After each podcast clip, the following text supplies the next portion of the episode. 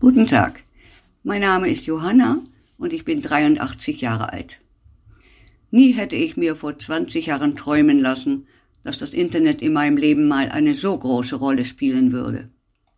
Ein Dasein ohne Internet kann ich mir gar nicht mehr vorstellen, so hat sich das in meinem täglichen Leben verankert. In der jetzigen Situation empfinde ich es zum Beispiel als ein besonderes Glück, dass ich rechtzeitig Online-Banking gelernt habe.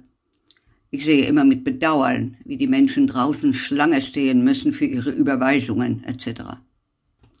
Momentan sind alle Bibliotheken geschlossen, deshalb ist mir die digitale Online so sehr ans Herz gewachsen.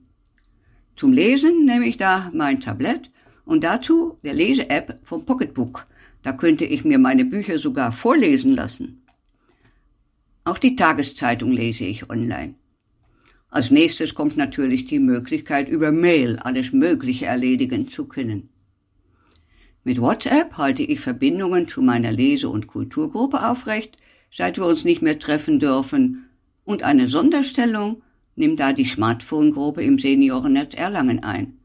Da treffen wir uns außerdem regelmäßig mit Jitsi Meet im Videochat. Auch Twitter gehört zu meinen täglichen Begleitern. Twitter ist für mich eine gute Möglichkeit, mich über vielen Aspekten und Meinungen im Internet zu informieren.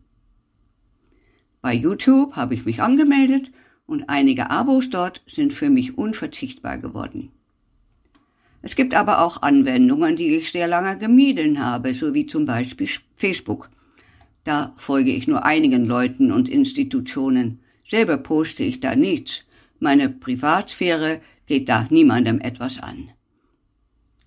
Und dann noch, last but not least. In dieser Covid-19-Zeit gibt es unglaublich viele wunderbare kulturelle Angebote im Netz. Zu viel, um jetzt zu benennen. Und wer Museen online besuchen will, braucht diesen Begriff nur einzugeben und schon tun sich neue Welten auf. Sie sehen, ohne Internet geht bei mir gar nichts. Und ich bin sehr dankbar, dass ich diese Zeit mit seiner fast unendlichen Möglichkeiten an kulturellem Vielfalt erleben darf.